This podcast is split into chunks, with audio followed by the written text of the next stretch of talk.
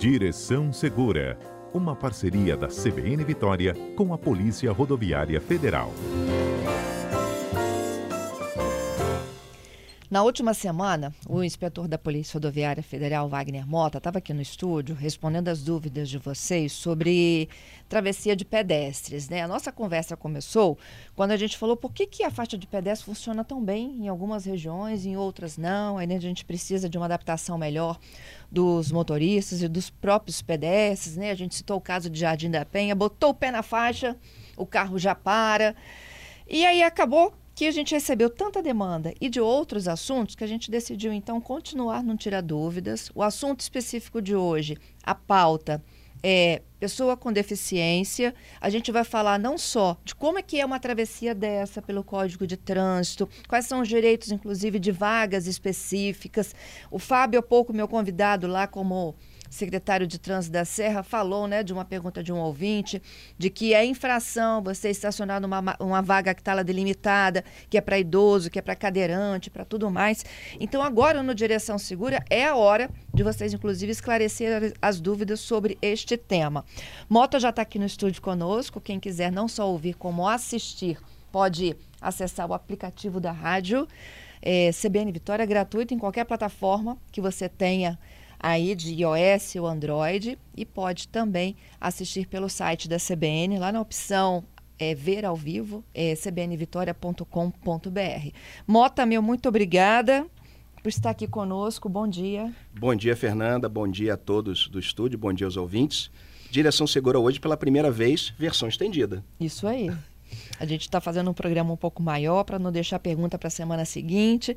Mota, primeira pergunta que chegou, né, que foi o abre aqui da nossa conversa, de um ouvinte que me disse o seguinte, ó, é, como é que funciona é, o, o fato da pessoa estacionar numa em, em, frente a uma rampa que é de acesso para cadeirante?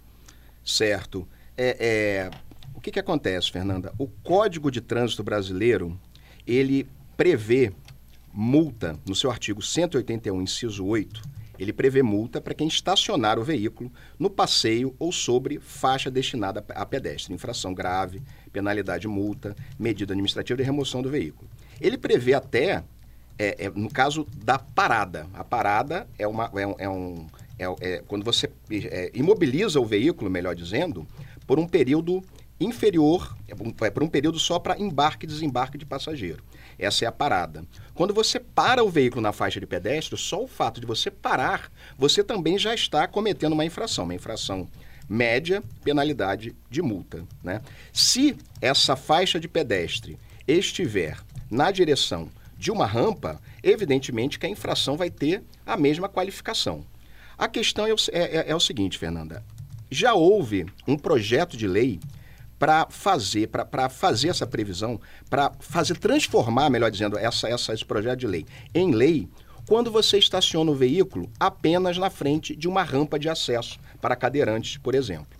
Infelizmente, esse projeto de lei ainda não virou lei, mas já existe esse movimento, inclusive com um deputado federal aqui do Espírito Santo, né, é, é já existe esse movimento no Congresso para fazer com que exista também a multa para aqueles motoristas né, inconsequentes ou desatentos, na melhor das hipóteses, que estacione na frente de uma rampa de acesso várias vezes, muitas das vezes, essa rampa de acesso fica junto de uma faixa de pedestre. A infração é essa que eu lhe falei, é o artigo 181, inciso 8, que fala sobre estacionar em faixa de pedestre, e o artigo 183, que fala sobre parar sobre faixa de pedestre. Infelizmente, ainda não temos essa infração para simplesmente o estacionamento é, na frente de uma rampa de acesso, Fernanda. Absurdo isso. Absurdo. Ultrapassado. É, exatamente. Né? Mas a gente tem que torcer para que no futuro a gente tenha esse projeto de lei se e contemple todo mundo. Em lei, exatamente, é. Fernanda. É. Bom, e o que diz a, a, legislação brasileira? Eu acho que são diferentes, né? Tem o estatuto, tem o código de trânsito, tem muita Sim. coisa para a proteção das pessoas com deficiência. Sim, Fernanda, é, a palavra-chave de hoje, vamos dizer assim, é acessibilidade. Uhum. Acessibilidade que é igual à inclusão, acessibilidade que é igual a respeito ao cidadão, acessibilidade que é igual a tudo isso. Acessibilidade, Fernanda, inclusive, algumas pessoas talvez possam não saber, mas ela é garantida por lei federal. Existem leis, no plural mesmo, leis federais que fazem a proteção dessas pessoas com deficiência, é, é, que estabelece normas, critérios e, e para promoção dessa acessibilidade. E a acessibilidade para pessoas com deficiência, Fernanda, que é o PCD, PCD significa exatamente isso, pessoas com deficiência. Uhum. Essa acessibilidade, para que, que ela serve? Ela permite a participação dessas pessoas com deficiência nas diferentes atividades cotidianas. Em suma, é isso. Como, por exemplo, no uso de produtos, no uso de serviços e no acesso, por exemplo, a informações.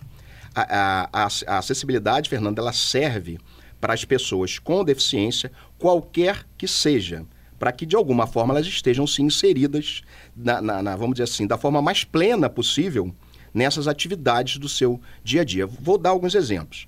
Os sinais de Libras, ela é uma forma de acessibilidade para as pessoas que têm dificuldade, as pessoas que são surdas mudas. Né? O braille, os, os, os, o tato do, do, do, do alfabeto braille para as pessoas cegas. As rampas de acesso em edifícios, as rampas de acesso nos, nos edifícios empresariais, nos edifícios é, residenciais, para aquelas pessoas que têm, que, que são cadeirantes, que usam cadeiras de roda. Tudo isso, Fernanda, é acessibilidade. E, por exemplo, as calçadas das vias, falando agora do trânsito brasileiro, também, né, é, quando, quando essas calçadas têm as rampas também é uma forma de acessibilidade inserida no nosso trânsito. Um número interessante, Fernanda, é que no Brasil nós temos 45 milhões de pessoas com algum tipo de deficiência. Isso quer dizer que nós temos mais, um pouco mais de 20% da nossa população com algum tipo de deficiência. Um outro detalhe interessante também para falar sobre acessibilidade, Fernanda, para a gente partir para a questão do trânsito, é que a acessibilidade ela não está apenas para as pessoas com deficiência. A acessibilidade também é para pessoas que não têm deficiência nenhuma. Vou dar um exemplo. Quando a gente assiste um filme e tem uma pessoa, um profissional que dubla esse filme, ele está dando acessibilidade para quem não entende o idioma original. Quando tem a legenda, a mesma coisa. Quando a gente está indo para um aeroporto, né? E existe uma rampa, a gente está com aquela mala pesada e a gente sobe aquela rampa com a mala, é uma forma de acessibilidade para pessoas que não têm nenhum tipo, que não são PCD, que não são é, pessoas e até com deficiência. Para quem tem alguma dificuldade que não é permanente. Você Também. pode estar em algum momento precisando de uma muleta, não é mesmo? De uma cadeira de rodas, depois de uma cirurgia, de um pé quebrado.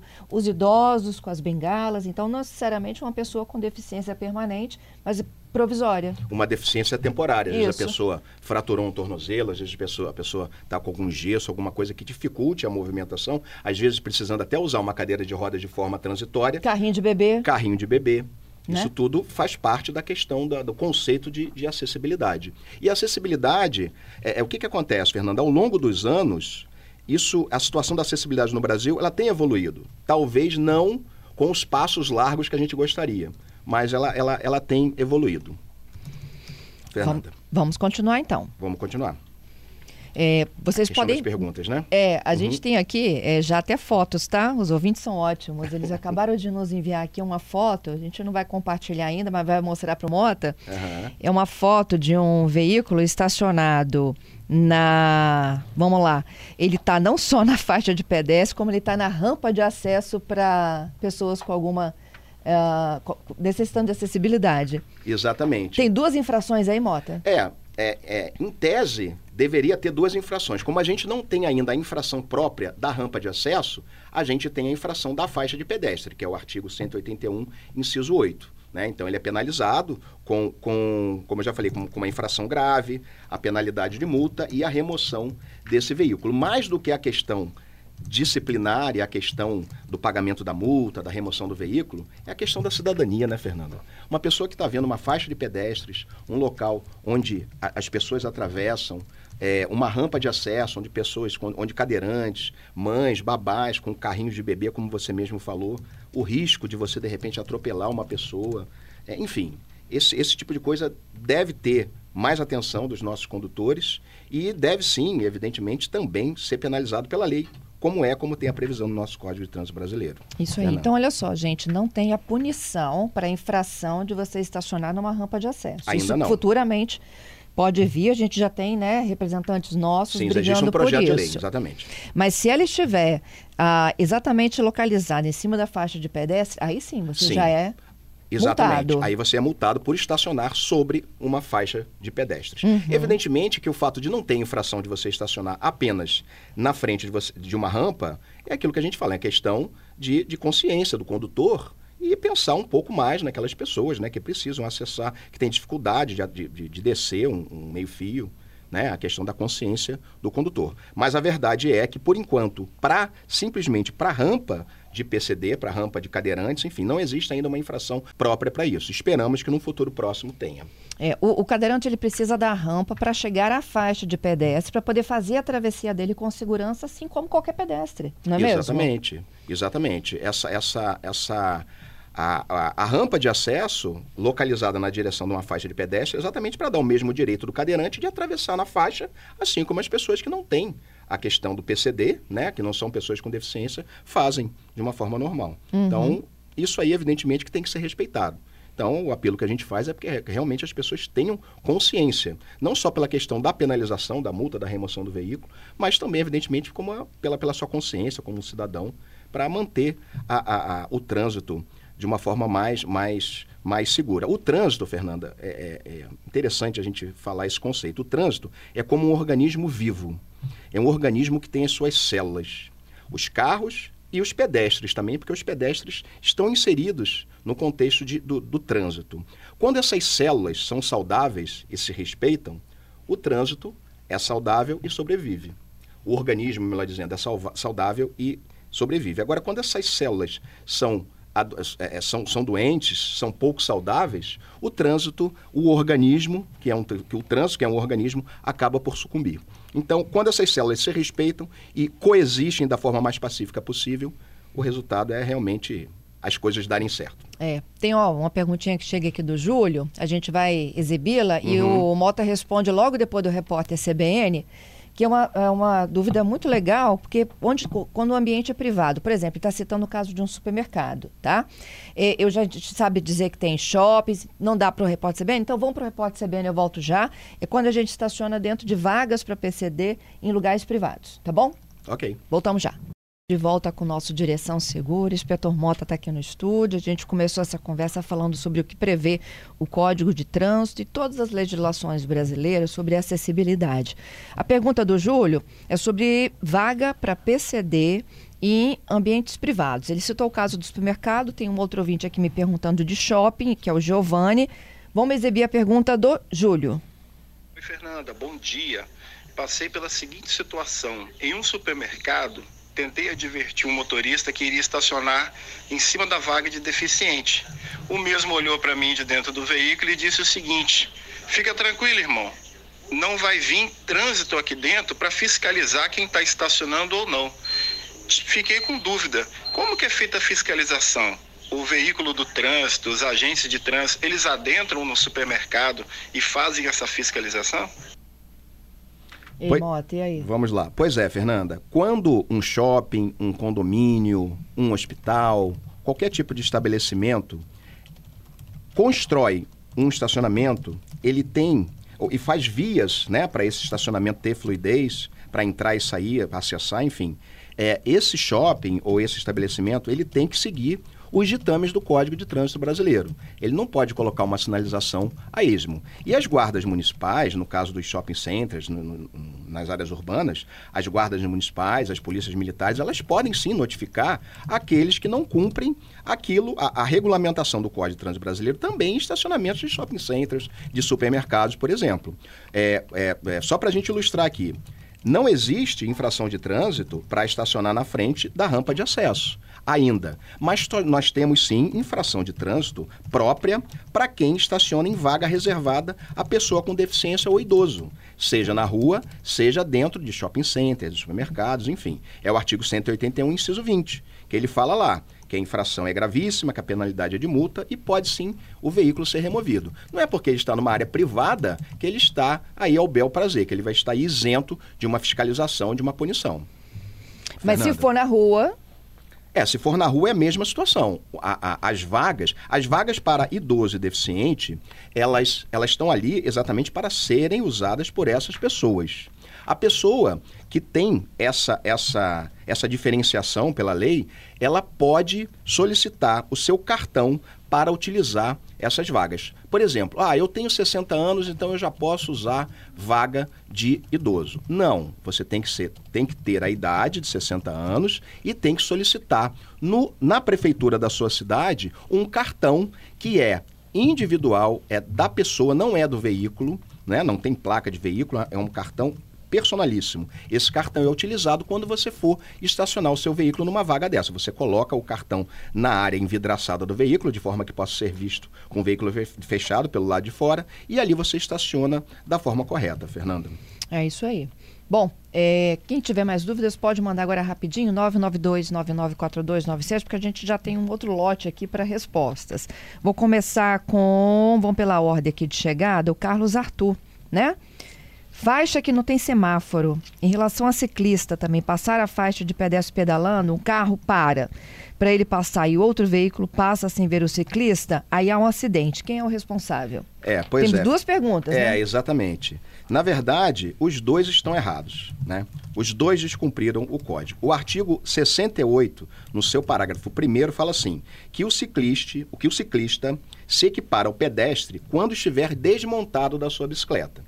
Ou seja, se o ciclista quiser passar por uma faixa de pedestre, ele tem que desmontar da sua bicicleta e passar por essa faixa.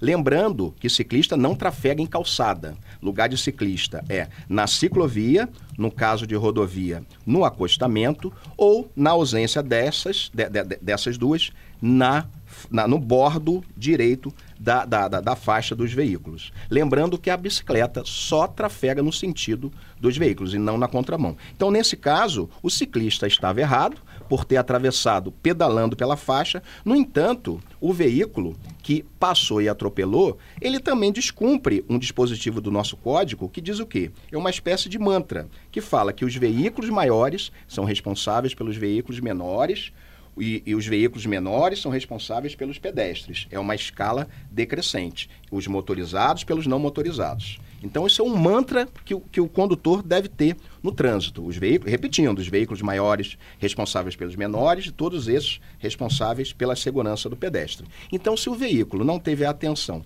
e passou dessa forma, não teve a atenção e o cuidado com o veículo menor, que é a bicicleta, ele também descumpre o código de trânsito, Fernando. Então, os dois estão errados. Evidentemente que o veículo, por ser maior, né, por ter que ter essa atenção com os veículos menores, ele evidentemente que foi, vamos dizer assim, o maior culpado.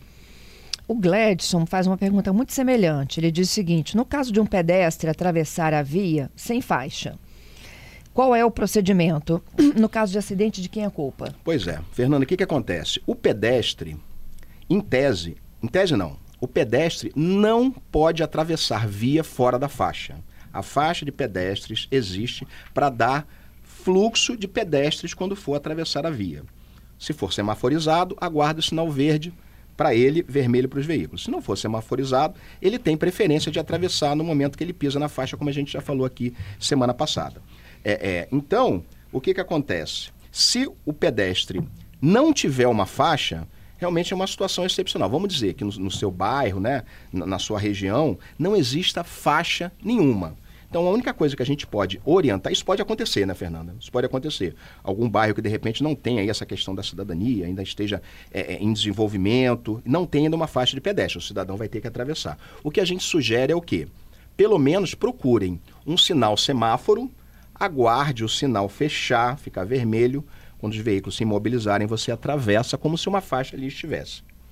Essa é a orientação que a gente pode dar para o Gladson, Fernando. É, é, tem, ó, tem passarela, tem faixa de pedestre, Sim, tem, tem semáforo, Exato. né? Se não tiver nenhuma dessas três opções, você tem que reclamar com a prefeitura. Exatamente. Não é isso? Exatamente. Tem que botar uma sinalização Exatamente. ali para garantir a travessia segura. Exatamente. Ninguém pode sair se arriscando Exatamente. num lugar que não tem uma sinalização adequada. Exatamente. É, eu tenho um outro ouvinte aqui, o Sandro, né? Ele faz um relato sobre a travessia, faixa de pedestre e tudo mais, e aí ele fala do ligar o alerta, pisca-alerta. A gente Sim. até falou nisso, né, Mota? Sim, falamos se nisso. Se isso está certo ou errado. Na semana passada, né, é. Fernanda? O que, que acontece? O pisca-alerta, ele é para ser utilizado em pequenas imobilizações, código de trânsito, tá? Pequenas imobilizações e né, é, é, no, pequenas imobilizações em caso de emergência. Ou seja, se você parar ali para fazer a travessia de um para parar para credenciar a travessia de um pedestre, você pode ligar o, o pisca-alerta, por questão de segurança, por um breve período de tempo. Quando você entra em movimento, você desliga o pisca-alerta. Ou então, quando, por exemplo, seu veículo entra em pane, você está à direita da via, você liga o pisca-alerta, no acostamento veículo em pane, você, você liga o pisca-alerta. Fora isso, não é recomendado ligar o pisca-alerta, porque, por exemplo, vamos supor que você ande com seu veículo o tempo todo com o pisca-alerta ligado. O pisca-alerta pode ser entendido pelo condutor que vem atrás, que de repente você está em emergência, e de repente ele pode frear de forma brusca, causar até uma colisão traseira. Então, o pisca-alerta pode ser usado nessas duas situações. No caso de pequenas, é, pequenas paradas ou no caso de emergência. Temos mais perguntas. A todo momento chega uma nova contribuição. Eu acho tão bom quando o cidadão se envolve né, com, com a problemática. Ó, tem um ouvinte me falando aqui, muito legal, Edmar. Não é só em Jardim da Penha que a faixa de pedestre funciona, não, uhum. viu, gente? Em Jardim Camburi também. Muito legal, Edmar. Obrigada por acrescentar aqui neste debate. A é. Silvia Pode falar, Jardim Cambori. Você mora em Jardim Cambori? Não, não. não. Eu moro, moro, na Mata da Praia. Jardim Cambori. Mata da Praia é colado com o Jardim da Penha, uhum. só que Mata da Praia não tem essa, esse bom costume de Jardim da Penha. Dificilmente você vê um, um, um, um, condutor trafegando na Mata da Praia dando preferência para pedestre em faixa de pedestre. Eu, pelo menos, tenho dificuldade de ver isso. Jardim da Penha respeita muito e Jardim Cambori realmente está nesse processo de adquirir esse bom costume, como a gente falou que semana passada, de respeitar a faixa de pedestre. Fernanda. Uhum. Então, o Edmar, realmente, o comentário dele é bastante pertinente. É, é, a Silvia, ela está fazendo um, um, comentário aqui de que é, em algumas cidades o trânsito é mais bem sinalizado, Sim. né? As pessoas são mais bem orientadas. Ela fez uma comparação com o Jardim da Penha Vitória, quando fala que funciona lá a faixa de pedestre. Uhum é, com o município onde ela reside, que é Sé. Ela disse que lá nem pedestre, nem motorista sabe de quem é a preferência, né? Uhum. Bobear o pedestre é quem atropela o carro. Certo. Mas isso a gente tem que exigir. Exatamente. Pintar a faixa, sinalizar, né? fazer campanha educativa. Exatamente, exatamente, Fernanda. O comentário da Silvia também é, é bastante pertinente, né? Como eu falei ainda há pouco, o trânsito, ele é um coletivo. As pessoas, o pedestre, os motoristas, eles precisam se respeitar. Se os motoristas respeitarem os pedestres e os pedestres respeitarem os motoristas, nós teremos uma condição mais salutar no nosso trânsito. O brasileiro ainda tem muitos maus costumes ao dirigir. Não é só com relação à faixa de pedestre, a gente pode falar de alcoolemia, a gente pode falar de excesso de velocidade, a gente poderia se estender aqui por algumas horas falando sobre isso, Fernanda. Mas aos poucos, verdade é, é que isso tem se sanado e a situação tem melhorado. Não é o cenário ainda, né? não é a evolução ainda na velocidade que a gente gostaria, como já falei, mas sim, em alguns quesitos tem evoluído. Uhum. Eu tenho dois ouvintes aqui me falando sobre avanço de sinal para dar passagem a veículos de emergência. Sim. A gente já também deu essa orientação sim, em sim. outros momentos, mas vamos repetir, é para o Renato e tem mais uma hoje, daqui a pouquinho eu identifico o nome dela. Sim, o, o comentário do Renato também é interessante. É, se você está parado numa faixa de pedestres e uma ambulância, um, um, uma viatura de bombeiros ou de polícia, uma viatura de emergência, se ela estiver ligada à sirene, estiver com a sua sirene ligada e os dispositivos vermelhos acionados, os dispositivos luminosos vermelhos acionados, esse veículo tem prioridade de passagem. Todo condutor precisa abrir, deslocar seu veículo para a direita e dar passagem para esses veículos pela faixa mais à esquerda. Mesmo que o sinal, numa situação excepcional, o sinal esteja fechado e ele precisa avançar, Infelizmente, Fernando, o que a gente tem que dizer é que ele vai precisar fazer isso, porque esse veículo pode estar indo é, salvar uma vida, ele pode estar com uma pessoa dentro, no caso de uma ambulância, indo para algum hospital. Então, de forma alguma, o condutor no trânsito deve impedir a passagem, a passagem desses tipos de veículos. Se por acaso acontecer do condutor ter que avançar e ser flagrado por esse radar, ele vai fazer a sua defesa. Infelizmente a situação é essa, ele faz a sua defesa, alega que havia um veículo de emergência. Ele tem, inclusive, como buscar imagens do local, de alguma câmera, para comprovar que naquele dia, naquele horário, realmente passava essa viatura de emergência. O que não pode é ele não franquear essa passagem para esse veículo de emergência. Uhum. É, eu tenho uma ouvinte de Vila Velha ela dando um, um, depoimento muito importante. Ela disse aqui em Vila Velha, na Praia da Costa, tá? Uhum. As calçadas não só são usadas pelos pedestres, pelos uhum. cadeirantes, mas também pelos ciclistas e motoboys. Pois é. Lugar de motocicleta, a gente não precisa nem dizer, é na via. Lugar de bicicleta, Fernanda, como a gente já Neuza. falou. Neuza. Dona Neuza. Lugar de bicicleta é na ciclovia, ciclofaixa. Se for em caso de rodovia, no acostamento. Se não tiver ciclovia ou ciclofaixa na cidade, é no bordo direito da pista, no sentido dos carros, nunca pela contramão. Isso, isso quem está dizendo não é a PRF, não sou eu. Quem está dizendo é o Código de Trânsito Brasileiro. Então, é simples, líquido e certo. Bicicleta age dessa forma. Qualquer outra situação está descumprindo o código, é passível de punição, enfim. A situação é exatamente essa. Fernanda. Mais um outro ouvinte, bicicleta na contramão. O que, que a gente faz? Bicicleta na contramão. Não pode. Por quê? Quando a gente vai atravessar a rua, se a rua tiver uma mão só, o que, que a gente faz? A gente olha para a mão do veículo. Né? Vários casos dentro de cidade que pessoas, pedestres, são atropelados. Esses pedestres são atropelados como? Eles olham para um lado, não vem carro, atravessa, vem uma bicicleta na contramão. E aí o que, que acontece? acontece um, um atropelamento e às vezes até machuca bastante, tanto a pessoa quanto tanto o pedestre como o ciclista. Então, bicicleta na, na contramão é proibido, não pode, para a segurança do próprio ciclista e para a segurança das outras pessoas que usam a via. Nosso ouvinte Gerson aqui dizendo que em Bento Ferreira também, ó, faixa de pedestre funciona, não é isso, Borém? É isso mesmo. O Gerson comentou sobre Bento Ferreira e o Aldeir comentou que em Laranjeiras os carros também costumam respeitar, Fernanda. Muito legal. É uma evolução, né? São os, os bairros seguindo, os outros bairros da nossa grande vitória, seguindo o exemplo da nossa, do nosso Jardim da Penha, né? E são, como a gente falou, são costumes, bons costumes sendo adquiridos. E a tendência é essa, é dia a dia melhorar com a ajuda dos condutores, com a, com a ajuda dos pedestres, a gente está sempre tentando manter um, um trânsito mais pacífico e mais seguro.